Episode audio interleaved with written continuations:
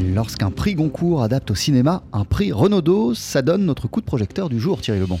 Oui, euh, Jean-Charles, c'est du cinéma. Le romancier franco-afghan euh, Atik Raimi, prix Goncourt, donc c'était en 2008 euh, pour son livre Cinquier Sabour Pierre de Patience. Eh bien, il adapte au cinéma Notre-Dame du Nil, le Renaudot 2012 de Cholastik Mukasonga. C'est l'histoire d'un groupe de jeunes filles rwandaises qui étudient dans un institut catholique pour devenir l'élite du pays. Nous sommes au début des années 70 et c'est en fait le point de départ du génocide qui allait 20 ans plus tard entraîner la mort d'environ 800 000 Tutsis. On écoute Atik Raimi.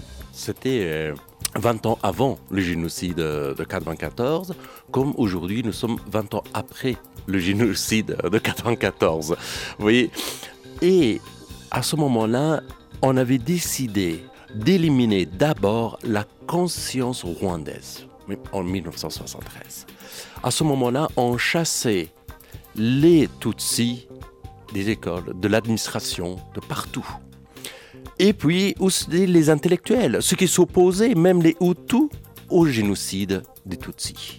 Donc, le programme était quoi? D'abord, éliminer la conscience rwandaise pour mener le pays vers ce qu'on appelle le génocide populaire. Voilà, Atik Raimi qui nous parle de son film Notre-Dame du Nil. Et d'ailleurs, Thierry, il faut euh, également parler de la musique de ce film. Eh bien oui, car Atik Raimi a utilisé trois albums d'un trio qu'on connaît bien, que vous connaissez bien, euh, qu'on connaît bien TSF Jazz et que tout le monde connaît, c'est ce trio mythique Romanos, Clavis, Texier. Et Atik Raimi a utilisé leur musique dès le tournage. Quand je suis allé au Rwanda tous les soirs, j'écoutais justement ces trois albums. L'album qu'ils ont fait pendant leur voyage dans les années 90 en Afrique. Ils descendaient dans chaque village, ils jouaient en s'inspirant bien sûr de l'ambiance, des voix, du rythme de chaque village. Une fois que le tournage est terminé, je suis rentré ici. On a essayé pas mal de musique et ça marchait pas. J'étais désespéré. Et mon mentor, Hervé Deluse, me dit Attic, donne-moi la musique que tu aimes, que tu écoutais là-bas. J'ai donné les trois albums.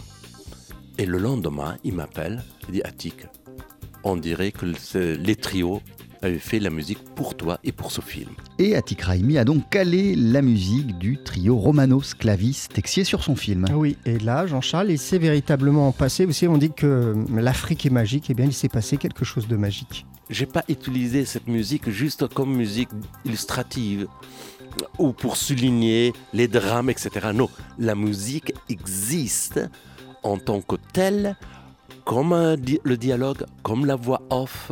Ça fait partie intégrante du film, avec des titres incroyables qui collaient complètement au, film. Par exemple, il y, a, un passage où ça se passe dans l'église et la musique euh, du trio qui répondait à ça, le titre c'est Dieu n'existe pas.